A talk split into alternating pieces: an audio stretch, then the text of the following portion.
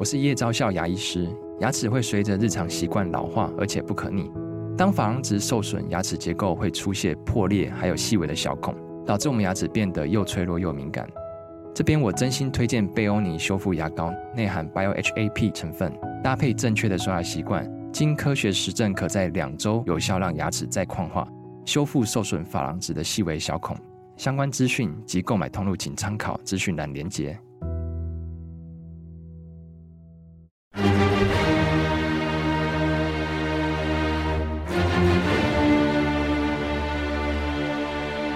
赵少康时间，吃喝玩乐骂，和我一起快意人生。我是赵少康，欢迎你来呃来到赵少康时间的现场。天气大家比较关心哈，那到底这个杜苏芮怎样啊？说现在可能到了中台的上限啊，将来会可能会。往强台去迈进哈，气象局持续发布中度台风杜苏芮海上台风警报。今天七月二十五号凌晨五点的中心位置在鹅銮鼻东方六百七十公里海面上，昨天一千多，现在六百七了啊，靠近，每小时十八转十三公里的速度，怎么还慢慢慢了？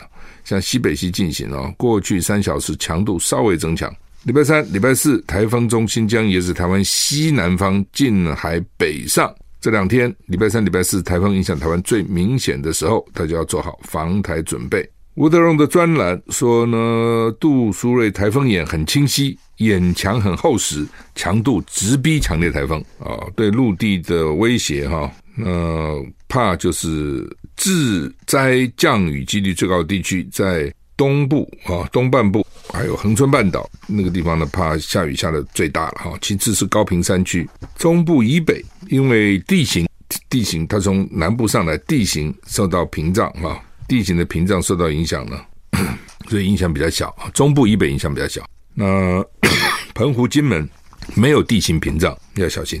气象局表示，今天台风外围环流影响台湾东半部地区及恒春半岛有短暂阵雨，下半天雨势会扩大。以台北台北市现在来讲还好啊、看看不出来。但是说他们说下半天雨势扩大，刚也讲北部影响比较小了哈、晚上开始，大台北地区及西部山区转为有局部短暂阵雨的天气。温度东半部高温三二三三度，宜兰有局部宜兰有局部三十六度高温发生的几率。西半部及金门台风外围环流沉降，气温偏高，多数地区都容易有三十六度以上的高温。桃园甚至有局部三十八度极端高温发生的几率，就是说没有因为台风哦有风的凉快一点，没有，温度还是很高的哈。吴德龙说明天礼拜三到礼拜五的上半天受到台风环流影响，礼拜四到礼拜五上半天各地还要慎防强风豪雨，礼拜五下午风雨逐渐减小，礼拜六到礼拜一天气好转，都大多都是多云时晴。另外一个台风。另外一个热带扰动，礼拜五有发展成台风的几率，持续观察啊。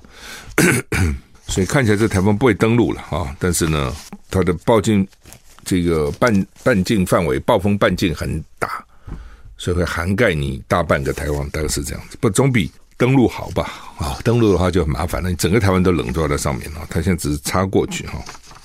北韩又朝东海发射弹道飞弹。北韩是没有停过，因为美军第二次这个核潜舰去停南韩，所以北韩就生气。哎呀，他反正一定会找理由的了啊，他就是要发射啊，一定不断的在在试验啊。朝鲜半岛紧张局势升温啊，南韩联盟参谋本部证实呢，北韩昨天深夜朝东部海域日本海发射两枚型号不明的弹道飞弹。日本防卫省快报，飞行物落在日本经济海域，五天内第三次发射飞弹。北韩被怀疑是抗议。美军核子潜艇接连造访南韩。此外，北韩在礼拜本周四的韩战停战协议签署七十年纪念日来临的时候，再次强调北韩研发核武的正当性。我们有正当性啊，我们不发，那你们在搞，你那个核潜艇要跑到南韩去对我威胁，为什么不能发展呢？意思是这样啊，我有正当性。为了遏制北韩呢，美国时隔三天，昨天又派洛杉矶级的核动力潜舰。安纳波利斯号停靠韩国济州岛海军基地，美军可携带核弹头的飞弹潜舰肯塔基号上个礼拜二才到韩国，上礼拜三北韩就发射两枚弹道飞弹，上礼拜六又发射多枚巡弋飞弹。Annapolis 昨天到韩国，与肯塔基肯塔基号不同的是，安纳波利斯号不搭载核武器、哦，但是是核动力潜舰，没有核武器，是用核来发发动发电的啊、哦，发发带动引擎的，这样好了啊、所以呢，这个。北韩就很火大啊！就你来我就发射，你来我就发射啊！美国不是个大兵跑到北韩去吗？联合国的盟军指挥部说，已经跟北韩展开沟通。路透社跟美联社都报道，美国陆军中将证实，联合国盟军指挥部与北韩军方已经开始透透过朝鲜停战协定建立的机制进行对话，讨论美国二等兵金恩越界进入北韩的事宜，因为很敏感。美军拒绝提供更多的细节，北韩到现在对这个事情也保持沉默，不讲话。南韩在南韩服役的美国大兵金恩本来应该返回美国接受军事纪律处分，但他在首尔机场假借护照遗失开溜，第二天参加了南北韩非军事区观光行程时，突然越界跑进北韩，这很戏剧性哈。就是说他是一个美美军的兵，因为美国在南韩也差不多两万多人，我印象里。在日本三万多人哦，很多哦，你不要看了，这军费都不得了他。那他不知道犯了什么什么过了啊、要送回美国去去处分。那因为他们有等于是有治外法权的，他们在当地哦强暴妇女啦，常干这事情啊，然后或开车撞人啊，酒醉啊，滋事啊，当地很气，像琉球就非常气，但是呢不能处罚他啊、他们都是受美国的军法处分。军法审判，然后送回美国，或是回美国去受处分，哦，受审判。那当然，当地人为这个是很不满的。所以，为什么琉球人一直很反对美国设基地原因就在这里。他本来应该送回美国，结果呢，他在首尔机场说护照丢了，就跑了。哦，跑了以后呢，他还去参加南北韩的非军事区观光行程。换句话说，一般人到南韩，你可以去参加这个行程，看看哦，南北韩非军事区三十八度线那个到底怎么样。他参加那个团，要靠近三十八度线跑跑过去，是这么干的。所以他也也不是一个笨蛋兵啊，他有想过怎么样的规划这行程，怎么跑这样哈。所以呢，他们就跑了哈。那跑了，当然问题就来了。北韩到现在也不讲话哦。那他在北韩受到什么待遇也不知道哦。不过他一个二等兵，你会懂知道多少军事机密？我也很怀疑了哈。不，当然总是知道一些了哦。嗯、上次好像一个大学生，不知道为什么到北韩去，然后就被关起来，说是反正就各种理由吧，间谍啦等等哦，然后弄得关得不成人形，后来把他送回美国，回到美国不久就死了，啊，年轻的一个一个年轻人哈，一个老美。大陆媒体呃，日本媒体说，习近平曾呼吁共军做战争准备，不是他常常这样讲吗？看部队的时候都讲，那不做战争准备，你有部队干嘛呢？养兵千日用在一朝啊！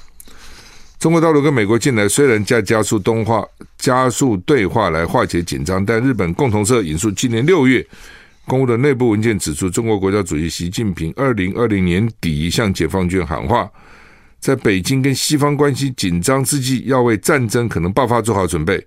那据信这番言论是考量假设台湾出现紧急状况。共同社报道，文件显示，习近平在中国共产党中央军事委员会二零二零年十二月二十一号闭门会议上强调，如果区域冲突爆发且持续下去，很可能会扩到更广泛的地区。但他否定会再度爆发世界大战的可能性。这些记录习近平说法的文件已经成为中国军方及中国共产党高层官员的教科书。习近平强调，中国军队需要为战争爆发及后续连锁效应做好准备，显示。北京当局对于发生军事冲突的可能性保持高度警戒，这也是当然的嘛。他今天去部队里讲话，他能够说我们大家不要放心，我们不会打仗的，他不可能这样讲，他总要讲很紧张啊，大家要很努力啊，随时可能爆发战争啊，特别台海问题哦，随时美国可能这边这个点燃炸药啊，都有可能啊，哦，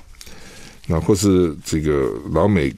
哦，在这个这附近啊，那进逼啊，老公不得不反击，也有可能，反正各种状况都有了啊。不过他说不会变成世界大战啊。金融时报说，台湾就算是避免战争，还是会被中国军事施压哈。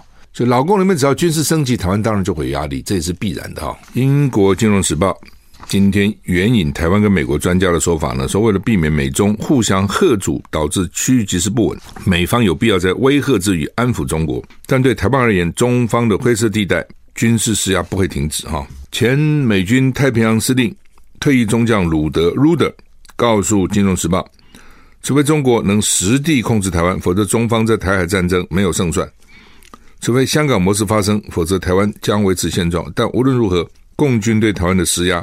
都将持续。金融说报道，台湾军事规划人员担心，北京现在采取的所谓的“切香肠”的策略，正在慢慢改变台海现状，最终可能剥夺台湾自卫的能力。国防专家认为，美国贺主中国犯台的战略画错重点，因为他过于关注直接入侵，而不是像这些施压策略。呼吁面对中国“切香肠”逐步逐步改变现状，美国应该提出有效对策。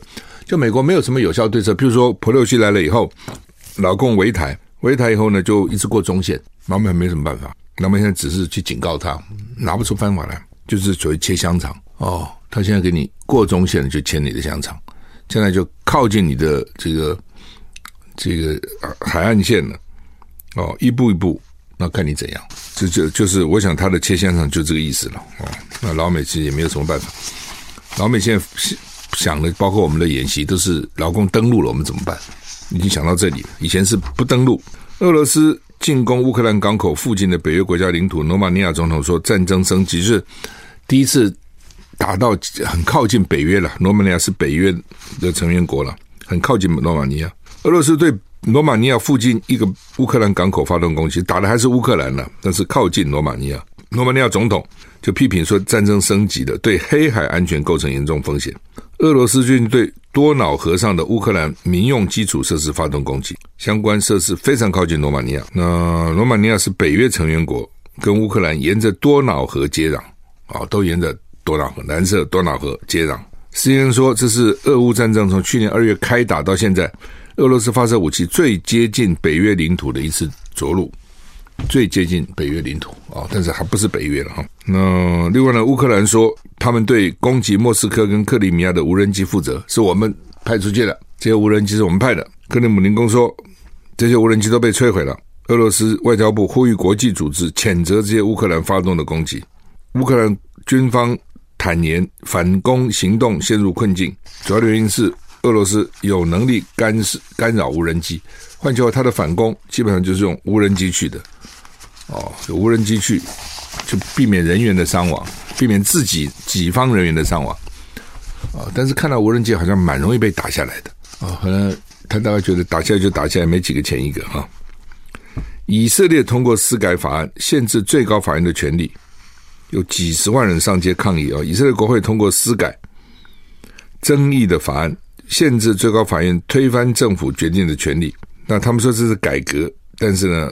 民间有很大的声浪反对，以色列反对派国会议员是杯葛杯葛投票，但是总理尼坦雅胡强硬右派执政联盟所有的议员一共六十四个人全力支持通过具有争议司法改革的主要条款，限制了最高法院推翻政府决定的权利。那以色列总理在出院后不久，他就生病住院，就到国会，希望呢能够来摆平这件事情。以色列总理，以色列总统叫做。赫佐格曾经试图斡旋，希望减少不彼此不同的意见，没有成功。以色列全国爆发抗议事件，有几十万人走上街头，所有民众反对司法改革的行动，封堵了国会外面的道路，但警方都用强力水柱来驱散抗议的人。反对党领袖在投票前说，没有办法跟这个政府达成协议，以捍卫以色列的民主。CNN 说，昌明投票期间。所有反对派成员都离开会议厅，发以六四比零的票数通过。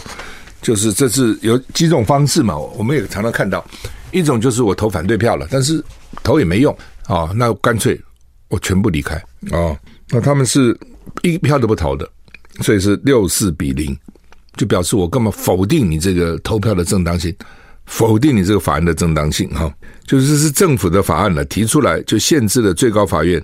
推翻政府决定的权利，哦，因为很多时候政府做了这个决定以后，大法官可以给你改变。美国不就这样吗？拜登想要减免那个大学生贷款的利率，国会那个大法官给他否决了，所以你没有这个权利哦。所以行政、立法、司法常常在争权呢、你不要看这三权分立是分立嘛，所以常常在争夺权利哦。那司法的争夺权常常靠判决、判例，还有就是大法官。呃，所以他现在就是把最高法院的权限给他减少，政府做的决定不准你常常判我无效，常常改我的。我新政权最最大的哦，那因为国会也在他手里，所以他就可以立这样的法啊、以色列现在抓了十九个人抗议哈、那这个纳坦雅胡哈是很强烈的哦。本来这次选举他们选输了，好像不会当总理，哎，结果他又给你搞个的联合内阁，什么又当了总理了哈、他很强势的，非常强势的哈、那时候美国总统讨厌他，我记得是不是奥巴马？讨厌他哈、他不管，他就这个。影响国会议员，因为犹太人嘛，影响国会议员，然后呢，就邀请他到国会去演讲，到美国国会去演讲，政府反对都没用啊，国会就邀请到美国国会演讲，为他的选举造势哈。好，那么丹麦跟瑞典哈说，因为这是言论自由，所以呢，准许焚烧可兰经，就什么经你都可以烧，你也可以烧圣经，你可以烧可兰经，你可以烧什么都可以。那伊朗、伊拉克这些伊斯兰国家就掀起抗议潮嘛，好几百名。伊拉克人二十二号在首都巴格达示威抗议瑞典跟丹麦境内焚烧可兰经的行为，抗议者还对瑞典驻巴格达大使馆纵火。两名抗议者今天在伊伊拉克驻丹麦首都哥本哈根大使馆前烧一本可兰经，两国之间关系进一步恶化的风险。就是说，你你我在你在我这边的大使馆给你烧可兰经哦，然后你在我那边的。大使馆就被人家去放火啦，或者去抗议啦，等等，这样两边都有大使馆嘛，所以看起来这个，因为这对伊斯兰教徒来讲是非常严重的亵渎，对不对？他们的可兰经，那对丹麦啦、瑞典呢，他们说这是言论自由，哦，这个就差很多了哦，所以呢，那这些人就去烧你的，或是抗议你的大使。大使馆昨天有谈这个希腊罗德斯岛野火哈，很惨哈，大庇乌克撤离，当地居民呢损失严重。那 BBC 说，我昨天讲有一万多个游客被撤离嘛，哦，另外呢，当地居民也很多，都逃离家园。对游客来讲是可怕的经历啊，哦，本来要去度个假的，那么美，希腊，对不对？就逃离大火，对居民更惨了，家被烧了，他不是只是玩一下，家都被烧了，大部分地区都遭受到严重破坏。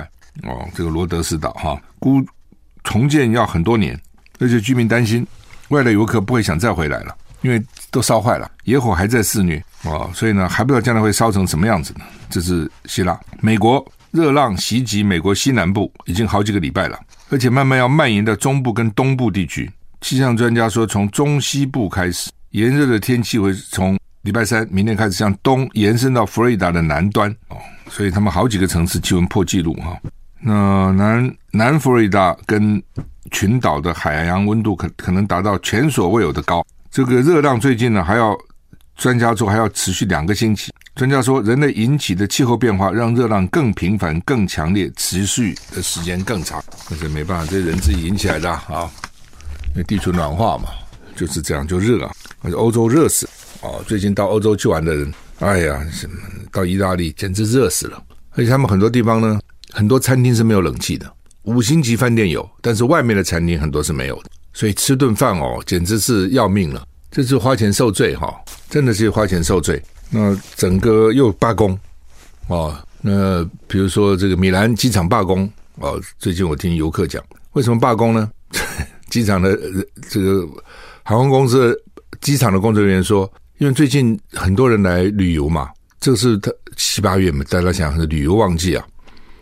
一方面放暑假了啊、哦，那机场人员就讲说，为什么他们可以来旅游，我们还要工作，所以我们也要罢工。他就不想想，他不是旅游季的时候，他是很轻松的，冬天几个人去啊？就是非旅游季的时候，那个机场是人少很多嘛。那现在是因为旅游季嘛，那人家可能是工作辛勤一年存了钱到你这来玩嘛，所以当这个时候你的工作很忙嘛。但是不是旅游季的时候，你是很轻松的。那没有什么旅客嘛？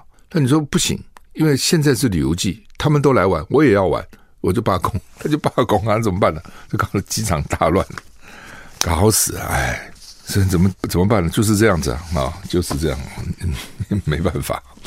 所以相对来讲，台湾的台湾台湾人其实工作是还算是勤奋哈，比起来算是比起来，但你不能跟以前比。你你现在比，有时候我还常想说，诶，到了十点还开门吗？没跟我说，你怎么活在古代啊？十点晚上谁开门啊？哦，诶，我说以前都开，以前对，以前周末也开啊。现在很多地方周末也不开了，都关了啊。好，那以前只有到欧洲这样，我记得很多年前在欧洲，怎么到了周末，那店也不都关了，买不到东西等等，搞什么鬼啊？哦，真的是这样，你一个礼拜一七天都，你碰到周末那两天不知道干嘛，因为都关了。那慢慢慢，台湾也是哈，或是逐步了哈。联合报联合报的头版一直一直在讲这个汉光演习了，就是说滩岸歼敌转向国土防卫，什么意思？以前是制空制海反登陆，滩岸就把敌人给歼灭了。我先制空制海，不准你登我的路。你如果登陆，我不准你上岸，在你的海滩上就把你干掉了。以前是这样子，然后老美就想说，你们这个不切实际啊！你以前是可以，你现在不可以了。老共现在很强了，已经不是当年的老共了。哦，所以呢，你要想的是他登陆你怎么办？你不能说他不会登陆。所以这次的汉光演习呢，就演他们登陆啦。哦，甚至明天要把桃园机场都占领了。那时候你怎么反攻？那当然，如果真的登陆，蛮麻烦的。我们休息一下再回来。呃，现在在演习啊，那明天呢要演桃园机场啊，有的时候会影响一个钟头，有时候会影响两个钟头。本来那个时间要更长了，就被人家批评了啊，因为他这个一演习，很多班机都会受到影响哈。那而且呢。也会让大家害怕啊！机场都被占了啊！机场占了就很麻烦了，对不对？他就他就可以用各种飞机啊，哦，把他的人就军人就运过来了，在机场就降落了，哦，根本连伞兵都不用，哦，就用运输机或者是一民航机，那时候就可以把很多的解放军运过来，那就蛮可怕的啊！所以呢，要反攻啊，把它打回去啊！那另外呢，这个还要从巴里那边登陆。啊，淡水河口，那这边要反登陆，要打他啊！呃，就老美现在一直认为说，台湾应该准备的是，万一登陆以后我们怎么办呢？而不是像以前一样的，你不会登陆，把你打掉啊！现在看起来不容易打掉。那登陆，那台湾应该全民皆兵，大家奋勇杀敌啊！这样的话，也许老共会比较忌讳，会觉得说，哎呀，那我也要损失很重，所以说算了。这是美国人的想法了，不是完全没有道理，但是呢，是不是一定会这样啊？战场第一个瞬息万变，第二个反正道高一尺魔高一丈，你有你的想法，他也知道啊，那他就会想办法来因应啊。那么兵推就是这个道理哦，兵推来推去就是看看到底找找出什么地方有漏洞啊，什么地方补强，变成这样啊？好吧，这个郭台铭到底怎样哈？看起来韩国瑜那边应该是还好了。哦，因为七月二十三号他上台啦，而且表现的跟侯友谊又搂又抱，又交接，又又交头接耳哈，应该是还好了啊。韩粉应该也看到哈。那现在就是郭台铭，因为郭台铭不是国民党员了，他已经离开离开国民党了，所以他要怎样，国民党也没有办法给他党纪处分，而且他有钱，他也无所谓。那我看他玩的很高兴啊，对不对？他一辈子从来没有玩的这么高兴过。因为通常商人呢，就默默赚钱嘛，哦，就是说你要你要赚钱，你就做商人。那商人呢就低调，通常不会太高调，不会呢引人瞩目，不必嘛。那郭台铭一定是想说，他这么有钱呢，也到了这年纪了，这有钱钱只是数字而已啊，有这么多钱干嘛呢？哦，就想救国救民了，哦，那要救国救民，那就搞政治啊。所以呢，他就我看他也搞你搞政治哈。过程是很辛苦的，尤其选举了，你一定要把它当成一个有趣的事情，当成一件好玩的事情。那看起来郭郭台铭是有这样的味道了，一下子穿原住民衣服跟人家跳舞，一方面到菜市场去买菜，他我想这些事情他一定很久都没做过了。也许年轻的时候做过，那时候穷嘛，事业刚打拼，什么都做过，之后就不可能做了。现在又来做，我看他玩的蛮带劲的。那他的策略呢，就是我也不告诉你我选不选，我呢动作做足了，该选总统该做的事情我都做，该去拜访的人，该去参加的活动我也都去。但是呢，我不跟你讲我选不选啊、哦。那这时候蓝军就有人对他有期待嘛，尤其经济蓝觉得说，哎呀，他出来经济会好，两岸可能也还好啊、所以在这种情况之下，蓝军侯友宜的民调就不会高嘛。你如果说郭台铭能够吸引十趴的蓝军，你侯友宜那边就少了十趴嘛。你不要看这十趴，十趴就牵涉你第二还是第三呐？哦，第二、第三那个气势就有差嘛。今天好像每个人都可以去教训侯友宜，都说你该这样该那样，为什么？就是你民调低嘛。你民调低，每个人都很厉害啊，都会告诉你啊。如果你民调高的时候呢，你看民进党有没有人去指导赖清德？没有嘛，还没有人去指导他，说赖清德你该这样，你该那样。他怎么样？他已经第一名了，对。所以呢，你说民调这东西哈，是不是靠民调？真的是民调，真的是不可靠的，它随时会变化，而且问卷啊什么都会有一些影响。但是它会造成有造成的结果受到影响是会的，就像这样。你是低的时候呢，每个人都觉得你有问题了，每个人都要都要想办法来指导你一番哈。那郭台铭礼拜六又要去美国，周末要去美国哈，所以这次要跟季新吉见面啊，那当然又是个新闻哈，因为他有钱嘛啊，有钱的话你比较容易用公关公司帮你去做很多事情。美国公关公司很厉害的啊，他们公关公司啊里面呢，因为我合作过哈，里面大概是几类人呢？一类就是退休的国会议员，退休的国会议员的助理，不一定退休了，就是曾经做过，还有呢做过记记者的，所以呢他对媒体很熟，因为比如有纽约时报的记者，有华尔街日报记者，有华盛顿邮报记者都做过，所以他带你到这些媒体里面去，像回家一样，很熟啊，哦，他帮你约一些记者很容易啊，那你做过国会议员，做过助理的，那你要约国会议员也很容易啊。甚至约官员也不难了，那就像季辛吉这样，他好像不当国务卿后，他自己就在搞个类似公关公司这样顾问公司了。所以郭台铭找他也是一招啊，因为他到底啊，他才最近才从大陆回回美国嘛，才跟习习近平他们都见了面嘛，所以这郭台铭从这里下手也有他厉害的地方啊，只是说。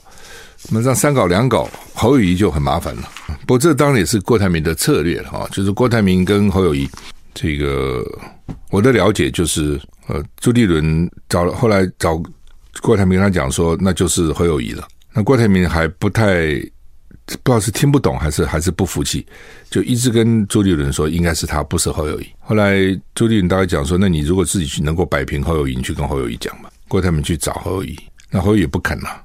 这为什么要我退呢？对不对？好像郭台铭就撂话说，你不退，我让你也选不下去。哦，他现在做的就是这个，让你也选不下去，所以就搞得后来很难看嘛。哦，不过后来大家觉得有转机，是因为郭台铭的脸书写得很漂亮，所以大家觉得，哎，郭台铭可能还是以大局为重了，个人的气话就过了。可是，一天以后，郭台铭又发觉说，为什么我要忍气吞声？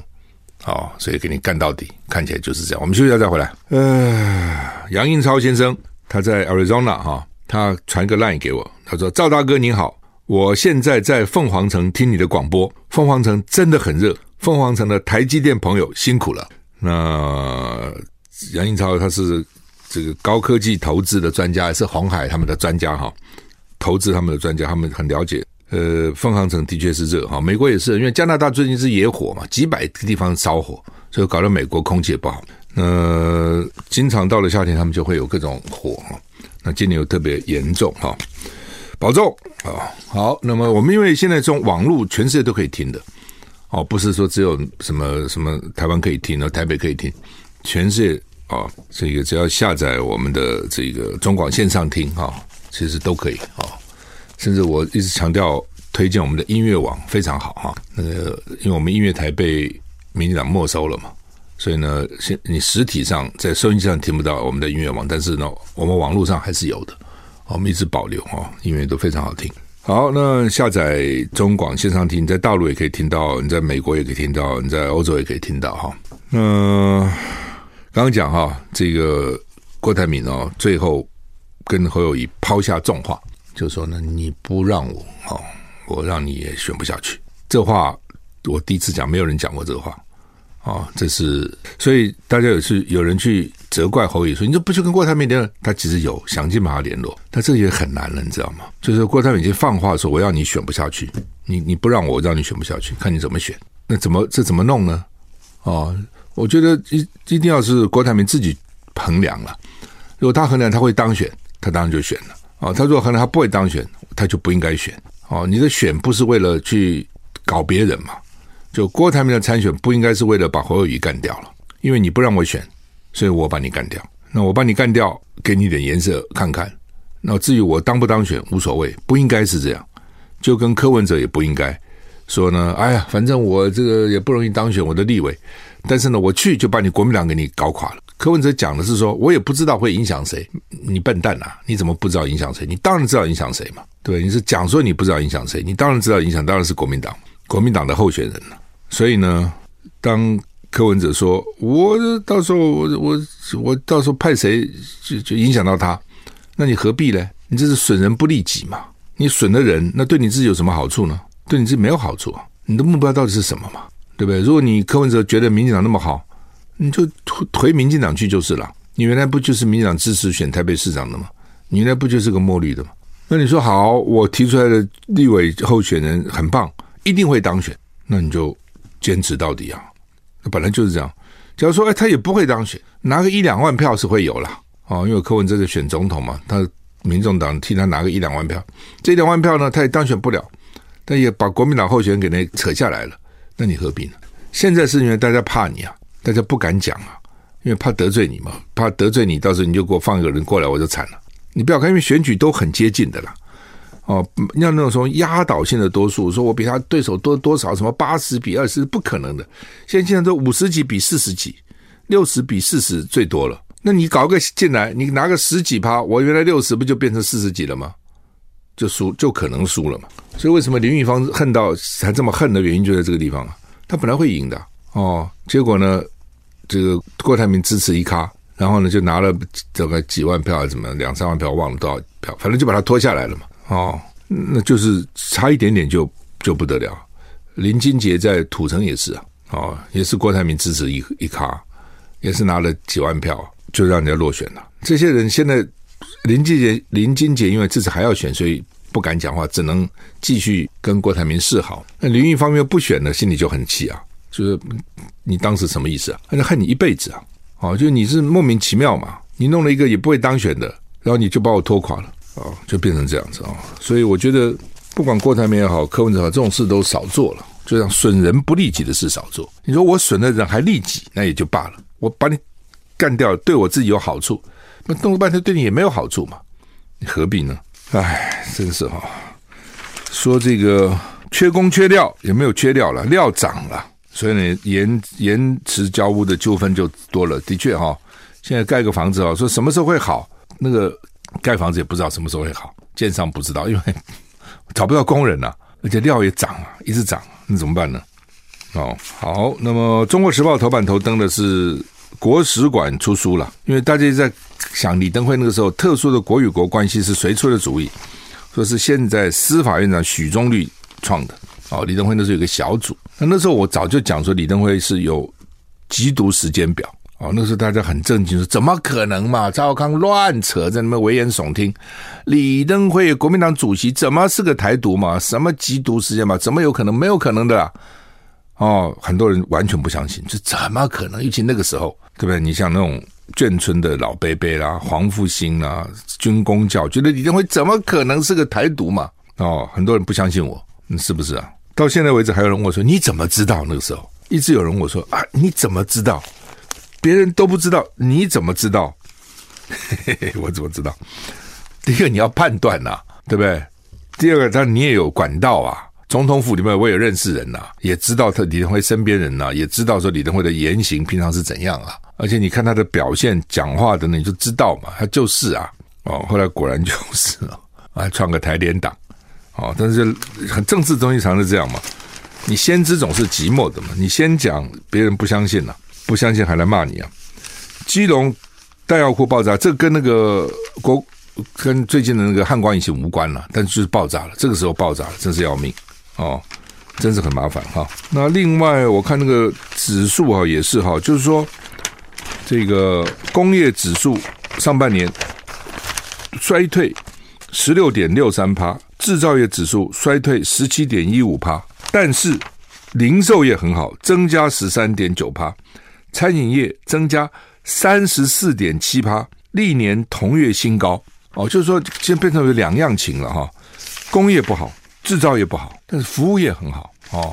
但是你制造业还以台湾来讲还是很重要的根本啦。哦，你外销没有了，连时时黑，然后呢，工厂这个生产不顺，慢慢还是会影响到一般的消费了哈。只是可能要一点时间。好，我们时间到了，谢谢你的收听，再见。